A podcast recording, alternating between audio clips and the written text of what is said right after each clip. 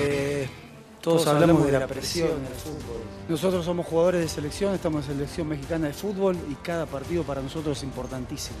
Uno, se, pone presión si piensa en todo lo malo que puede pasar. Tenemos una idea de quiénes van a jugar, jugar con una identidad y ganar. Ese es el objetivo que tenemos. Hay un tema que, toca mucho la gente, a lo mejor el periodismo, el, el, cambio generacional. Y a mí no me limita si van a ser jóvenes o si van a ser veteranos.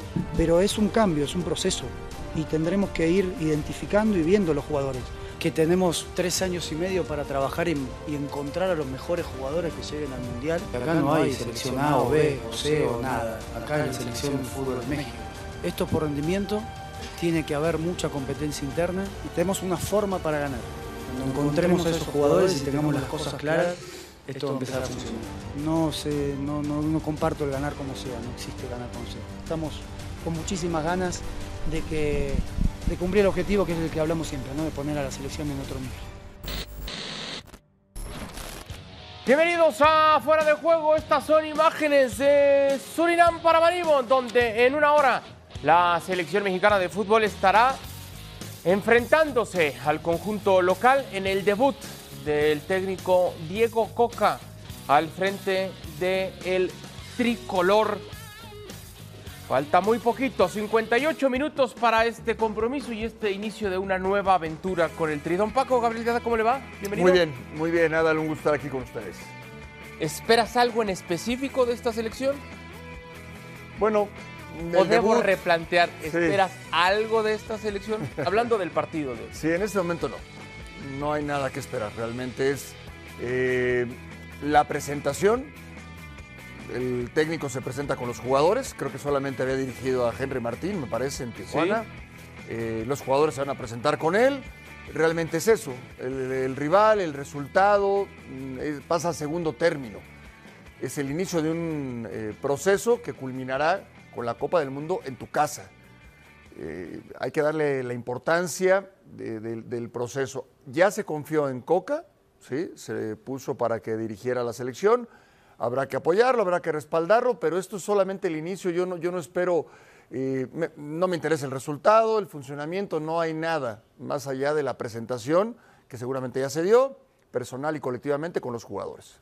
Bueno, veremos qué es lo que pasa. Hay muchas muchas expectativas de lo que pueda hacer en este, en este proceso. Estaremos también saludando a Alexis Martín Tamayo, Mr. Chip, quien está también en esta edición de Fuera de Juego. ¿Qué pasa, Alexis? ¿Cómo andas? Bienvenido. Hola, Dal, ¿cómo estás? ¿Cómo estáis todos? ¿Bien? Pues con una expectativa tremenda, Alexis. Nos estamos mordiendo las uñas ya de ver el debut de Diego Coca. ¿Cómo ves? Bueno, yo estoy un poco igual, ¿eh? España también va a estrenar eh, seleccionador y la verdad que estos procesos que inician siempre son muy, son muy ilusionantes. Además, en el caso de, en el caso de México, la verdad que los últimos eh, nuevos seleccionadores, los permanentes, si quitamos los interinos, que ha habido unos cuantos recientemente, eh, suelen tener siempre buenos comienzos. El último seleccionador permanente de México que perdió en su debut fue Javier Aguirre en su segunda etapa como seleccionador mexicano. Perdió contra El Salvador, pero desde entonces han sido todos buenos resultados. Además, especialmente los tres últimos, eh, tanto Juan Carlos Osorio como, eh, como Miguel Herrera, como recientemente el Tata Martino, consiguieron muy buenos resultados al principio. El Tata Martino empezó con una, con una gran racha de 12 partidos eh, seguidos sin perder, Osorio con 11 seguidos sin perder, Herrera con 9 seguidos sin perder, Osorio ganó los 9 primeros de forma consecutiva, Martino ganó los 7 primeros seguidos, es decir, eran proyectos ilusionantes. Lo que pasa es que en cuanto llegó la primera piedra de toque, el primer rival difícil. En el caso de Martino creo que fue Argentina, en el caso de, Osorio, si no me falla la memoria, fue Chile. Ahí llegó la primera derrota y como que se derrumbó un poco el castillo, empezó a subir la presión eh, y los eh, resultados empezaron a ser mucho peores que, lo del, que los del principio algo que se vuelve una constante en todas las elecciones, propiamente en la de México, es que esta aventura comienza siempre con, con sonrisas, con rostros de felicidad, conforme avanza el mismo va cambiando ese rostro. Hacemos contacto hasta el lugar de los hechos, en Paramaribo se encuentra nuestro compañero Mauricio Imay. Mau, te mando un fuerte abrazo, nos metemos de lleno al tema para que nos cuentes el 11 con el que va a estar saltando la cancha el equipo tricolor. Abrazo. Igualmente, Adal, fuerte abrazo para 8 de la noche con 4 minutos aquí para Maribo. Las dos selecciones ya están al interior de este escenario, cada uno de los equipos en sus respectivos vestidores en cualquier momento, tanto el equipo local como el equipo visitante saltará al terreno de juego para realizar los ejercicios precompetitivos. Alineaciones confirmadas. Acevedo en el arco, dos centrales, Israel Reyes acompañado acompañando a Johan Vázquez, lateral por derecha, Kevin Álvarez por izquierda, Gerardo Arteaga en medio campo en la recuperación de la pelota, Eric Sánchez con el Guti, adelante de ellos Charlie Rodríguez por derecha, Uriel Antuna por izquierda, el Piojo Alvarado y como referente de ataque Santiago Jiménez. Es el primer once de Diego Coca, es el primer once de este nuevo ciclo mundialista para la selección mexicana con escala aquí en Surinam. Me llama la atención, Mau, y entiendo que es una selección joven en cuanto a figuras o referentes, si podemos llamarle en ese sentido, pero me llama la atención que el gafete de capitán lo estará aportando Eric Gutiérrez. Lo que te dice esta decisión de Coca con la elección de él como el capitán. Ha platicado con cada uno de los futbolistas de manera personal. Diego Coca aprovechó cada uno de los instantes que ha tenido a lo largo de este viaje. Desde el avión lo hizo con un grupo de futbolistas, después tuvo reuniones de manera individual, cara a cara, y seguramente ahí Diego Coca fue sacando conclusiones de cómo es el perfil de cada uno de esos futbolistas. Y esas pláticas seguramente llevaron a Diego Coca entender que dentro de este grupo de futbolistas que hizo el viaje aquí a Surinam, Eric Gutiérrez cumple con todo el perfil y todas las condiciones para aportar el gafete de capitán el día de hoy. Estamos hablando de un eh, futbolista con bagaje internacional que está acostumbrado a jugar eh, Europa League, que está acostumbrado a jugar Champions League. Hoy tiene la gran oportunidad de portar el gafete de capitán con la selección mexicana aquí en Surinam. Pau, gracias. Te mandamos un fuerte abrazo y estaremos pendientes de todos tus reportes alrededor del compromiso. Saludos. Abrazo fuerte. Bueno, ahí está el reporte de Mauricio Maya. Instantes, ya falta muy poquito para el comienzo del partido. ¿Qué te llama la atención? ¿Qué, te gusta, qué no te gusta de este 11? No, a ver, eh, el gafete porque el Guti es el que más tiempo tiene, más trayectoria, por eh, su historia, mm, es lógico, la jerarquía que tiene. Eh, hablaba Alexis un poco de lo que es eh, esa primera derrota. Es que también no hay mucha referencia para México, que ya no juega tantos torneos, que son Copa Oro y eliminatoria, previo a la Copa del Mundo. Entonces, si juegas contra Argentina un partido de preparación y te golea, o si juegas con Chile y te pasa por encima y te golea, o si pasa, en el caso de Javier Aguirre contra El Salvador, allá en El Salvador, partido eliminatorio en su debut. Entonces, sí repercute mucho más que esas victorias que son intrascendentes, las previas a, esa, derrota. En el caso de Coca hay un, tema que no tuvieron los técnicos anteriores, que es el Mundial en casa. Y realmente no, va a estar en, riesgo esa posibilidad de jugar la Copa del Mundo. ¿Cómo vamos a evaluarlo? Pues como quieras, funcionamiento, eh, a quién llamó, a quién te gusta, a quién no te gusta. Creo que si Coca lleva las cosas de manera correcta, en su, es prudente en sus declaraciones y demás, no tendrá problema para llegar a buen puerto previo a la Copa del Mundo. Alexis, evidentemente lo que te decía al inicio del programa, y creo que así lo, lo, entendiste en sarcasmo, en el sentido de nos mordemos las uñas porque hay muy poca expectativa.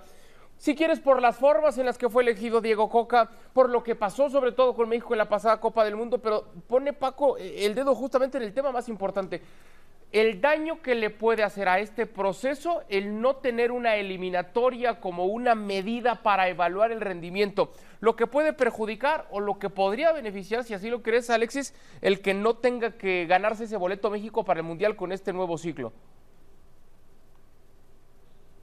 Ah, sí, Adal, pues no, no, no, no pillé el sarcasmo, la verdad. Pensé que, pensé que había, pensé que había ilusión eh, con, con, la llegada. De, no, lo, digo de verdad, tanto, tanto por tu parte como por la de, por la de Paco. Hombre, hay que ilusionarse cuando empieza un proyecto nuevo. Ya, ya habrá tiempo cuando llegue la primera derrota, cuando lleguen varias derrotas o alguna derrota gorda, pues ya habrá tiempo de desilusionarse. Pero hombre, yo os invito a que tengáis fe y a que, y que tengáis esperanza, que cuando empieza un proyecto nuevo, claro, hombre, eh, yo, hay que verlo así a ver, eh, mira, yo te digo, en mi caso, eh, nosotros hemos cambiado a Luis Enrique, que es un entrenador top mundial, por alguien al que prácticamente en España sí le conocemos, pero fuera de España no le conoce nadie. Bueno, yo aún así elijo ilusionarme, ¿no? Como eligió Argentina, ¿no? Elijo ilusionarme y oye, ya veremos a ver qué, ya veremos a ver qué es lo que sucede. Es cierto que al no existir un, eh, una, una fase de eliminatorias para la Copa del Mundo, eh, el roce competitivo de México va a ser inferior. Pero también es verdad que al no tener ese compromiso obligatorio de las eliminatorias, México va a poder jugar partidos con otras selecciones de otros continentes,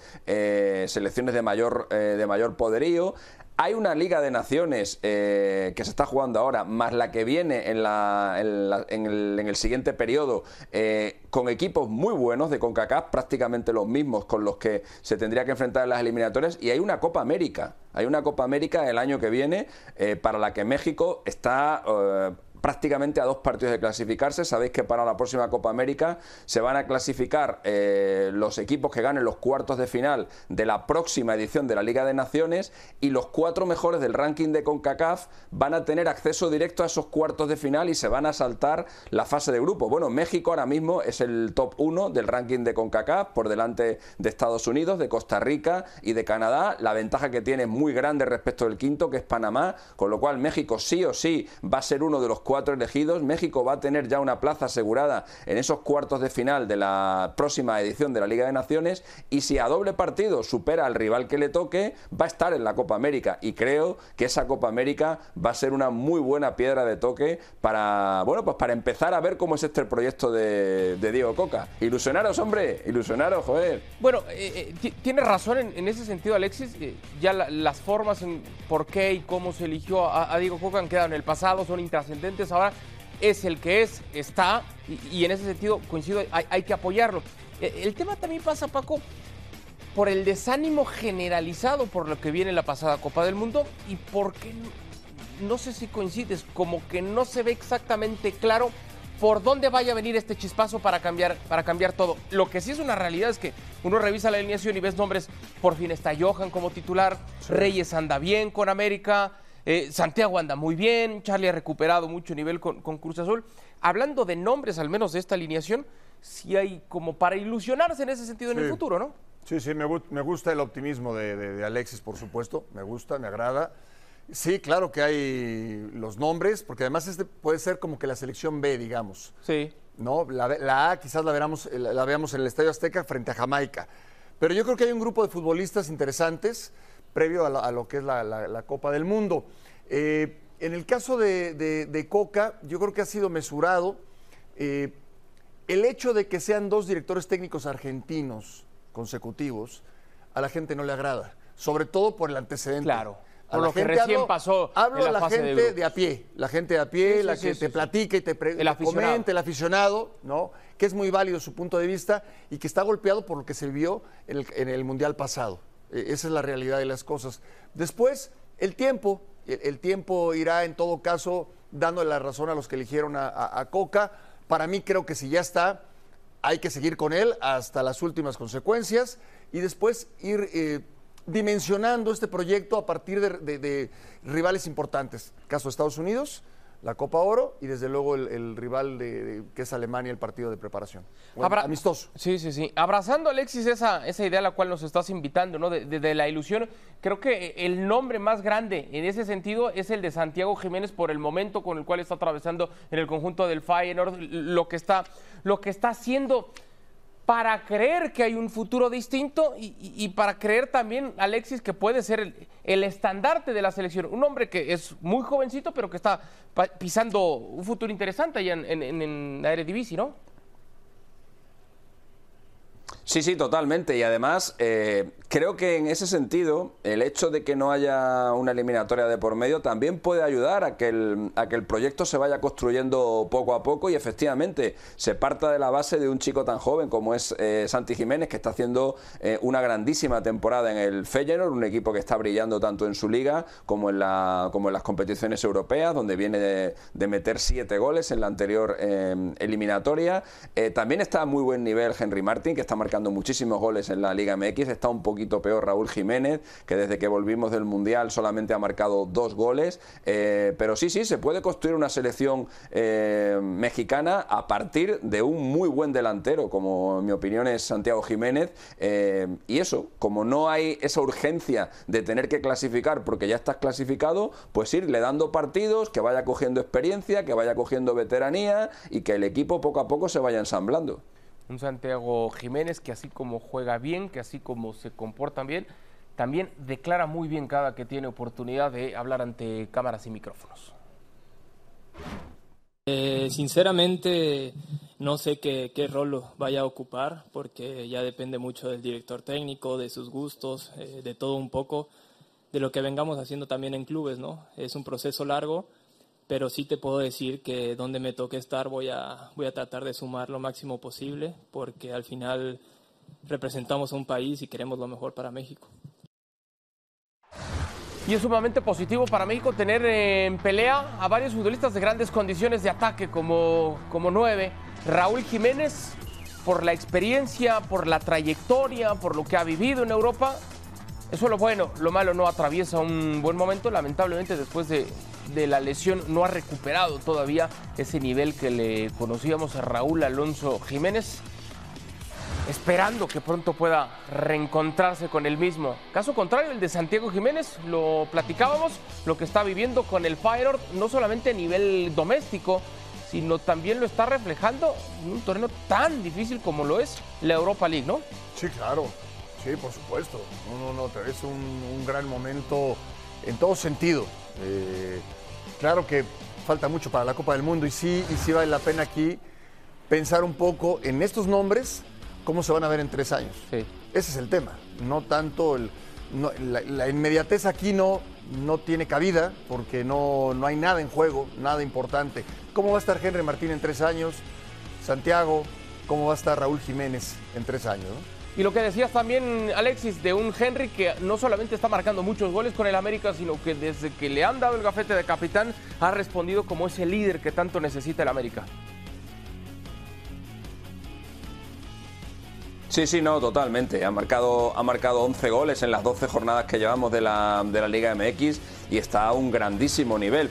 Lo que pasa es que yo creo que eh, me decantaría en este caso por, por Santi Jiménez sin, sin dejar de esperar a Raúl Jiménez, eh, al que hay que esperar siempre, porque lo que nos demostró Raúl Jiménez justo antes de esa gravísima lesión que, su, que sufrió es que es un, era un delantero, eh, pero de clase mundial. O sea, no, no, no dejaría de esperarle, queda mucho tiempo y vamos a ver si se recupera.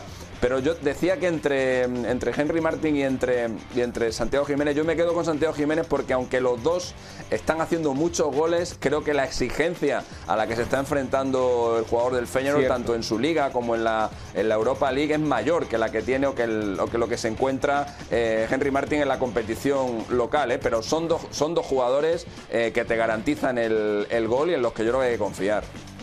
¿Con quién te quedarías tú ahorita, Paco? No, bueno, con, con Santiago, con Santiago Jiménez.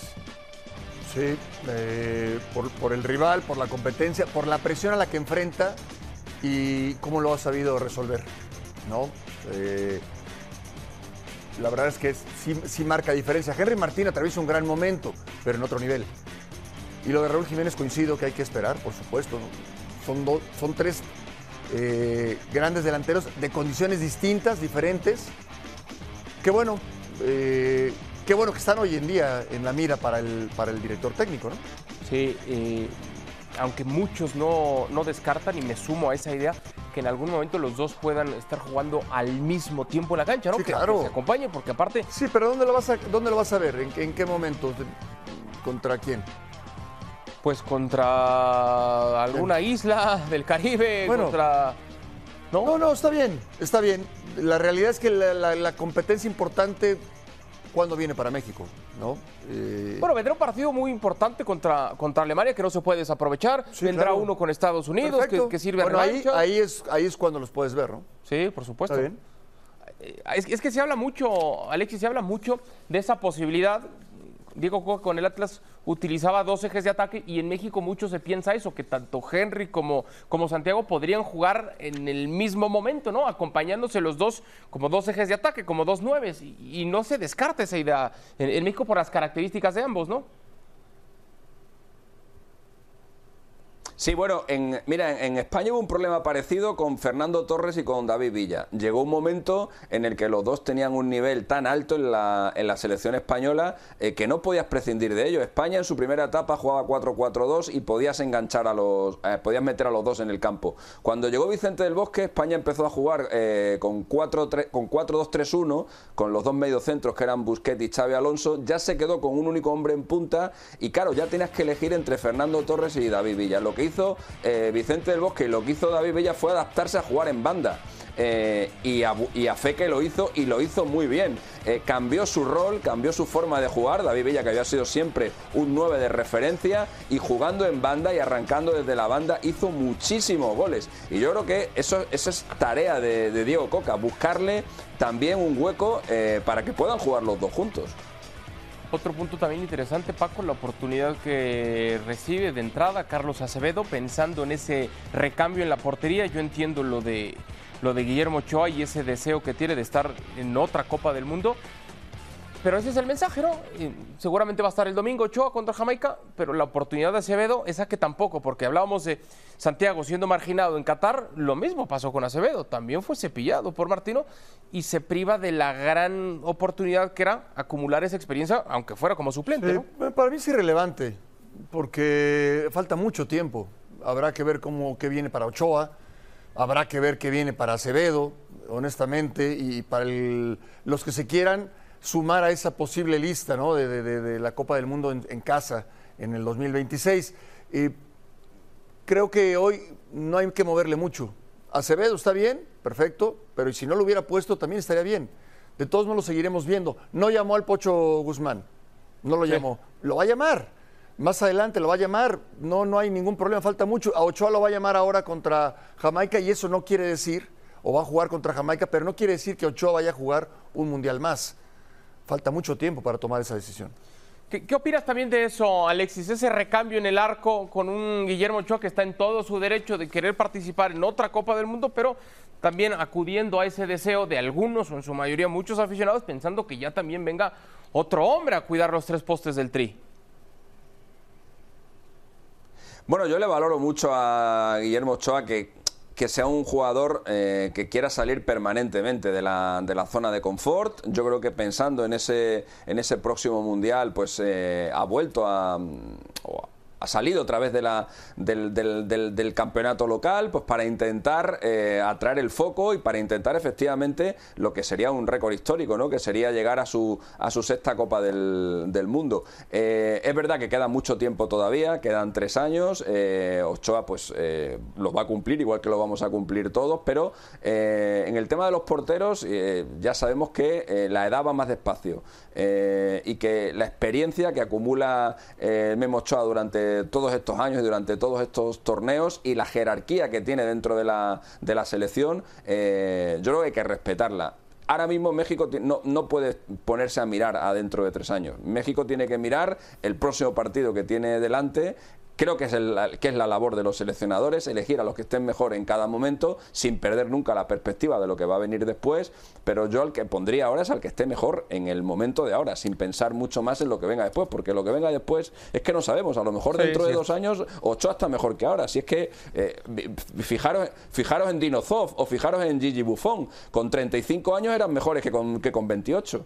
Es verdad, es verdad. Pues veremos, solo el tiempo podrá darle la razón a uno o a otro. Dejamos el tema de la selección mexicana de fútbol para hablar ahora de los campeones del mundo. La selección albiceleste que ya en minutitos estará enfrentándose a la selección de Panamá. Su primer juego luego de conseguir el título en la pasada Copa del Mundo del Qatar, de Qatar 2022. Escuchamos reacciones del técnico Leonel Scaloni agradecerles a ellos por, por, por, por haber conseguido el, título y pero explicarle que, que, sigue, que bueno, ahora son días de, sí, de, de, festejo, que estamos jugando en Argentina con nuestra gente, pero, pero bueno, la selección argentina amerita seguir y, y que ahora no, nos va a costar más, más que nunca. Si antes ya costaba que le quieran ganar a Argentina, ahora mucho más y bueno, necesitamos que, que, esa energía siga siendo incluso mayor porque, porque será mucho más difícil. Eh, lo de Leo, bueno, es fácil la lectura, él, está bien, está para jugar, está para seguir viniendo y hasta que él no diga lo contrario, seguirá viniendo. Cuando me diga no, no me siento, ya veré qué hago, intentaré convencerlo, pero eso es lo que hay. Eh, mientras tanto, yo creo que es feliz dentro de una cancha, es feliz estando en la selección y eso es para nosotros muy bueno Sumamente claro el técnico Lionel Scaloni en sus palabras que ha elegido este 11 para el partido ante Panamá. Emiliano Martínez, eh, Tagliafico, Tamendi, Romero, Molina, De Paul, Fernández, McAllister, Di María, Álvarez y Messi son los, los titulares. que coronaron, ¿no? Sí, claro, hace bien. La verdad es que Scaloni tiene una madurez, no es un tipo improvisado, es gente de fútbol. Sí, le llegó la oportunidad, por coincidencia, por casualidad, por suerte, lo que quieras, la aprovechó de una manera oh. espectacular. Y él está, dicen, cuando ves las barbas de tu vecino cortar, pon las tuyas a, remojar. Hay que ver lo que le pasó a Alemania, lo que le pasó a Italia, lo que le pasó a España, después de ser campeones del mundo. ¿no? Sí, sí, sí, sí. Vino una debacle. No, eh, no, no, no, cualquier cosa, no una mala Copa del Mundo, no una sacudida mala. Y yo creo que él está pensando en eso lo que viene, porque hoy todo es alegría, todo es felicidad, es un tipo muy ecuánime, mesurado, y que les irá mandando sus mensajes para dejarle muy en claro al futbolista argentino que, que, son campeones del mundo, que hay, todo es positivo, pero yo creo que es lo que quiere dejar una base para, las, para los próximos años y que por increíble que parezca Alexis, eh, tiene el grandísimo reto de, convencer a todos que el título está en el pasado y que hay un nuevo desafío, ¿no? Tratar de ser bicampeones ahora en el Mundial de Estados Unidos, Canadá y México. Sí, sí, sí, totalmente. Bueno, hemos visto, eh, bueno, por cierto, permíteme una pequeñísima corrección al Gran Paco. España después de ganar el Mundial ganó una Eurocopa.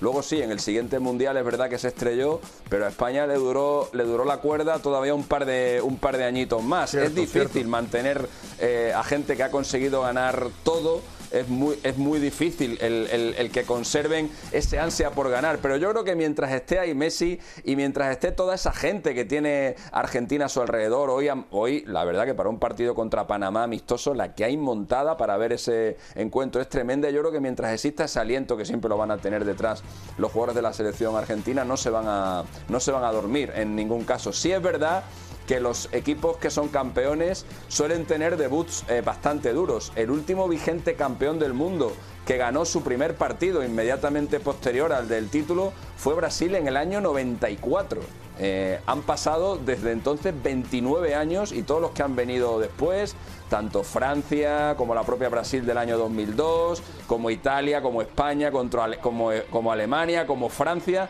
todos ellos no consiguieron ganar su primer partido después de ser campeones del mundo, pues porque vienes con muchas emociones encima, porque vienes con esa sed saciada y porque efectivamente, como bien decía Paco, el rival ahora te va a querer ganar mucho más de lo que, de lo que te quería ganar antes y lo ha dejado muy claro Lionel Scaloni, es así, así tiene que ser.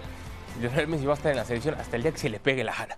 Cuando diga no, lo va a tratar de convencer. Si ese no es rotundo, bueno, perfecto, lo dejan descansar. Pero sobre todo este, este partido, ¿no? El, primer partido de Messi como campeón del mundo. O sea, hoy es una fiesta. ¿Cómo vamos a pensar que se iba a retirar? Ya que se retire, no. Ahora es cuando. Claro. Tanto le costó. Claro. No, hoy lo tiene que disfrutar.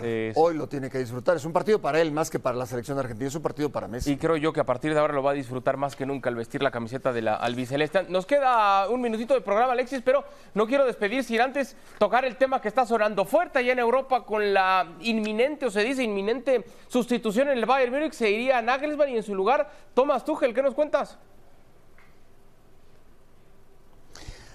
Bueno, realmente es una noticia eh, que puede sorprender, puede sorprender, pero el Bayern Múnich últimamente ha hecho cambios muy repentinos y, casi inesperados, ¿no? Recuerdo recientemente el de Nico Kovac cuando apenas había empezado la temporada, o Ancelotti, ¿no? Que también le echaron con la temporada nada más eh, empezar.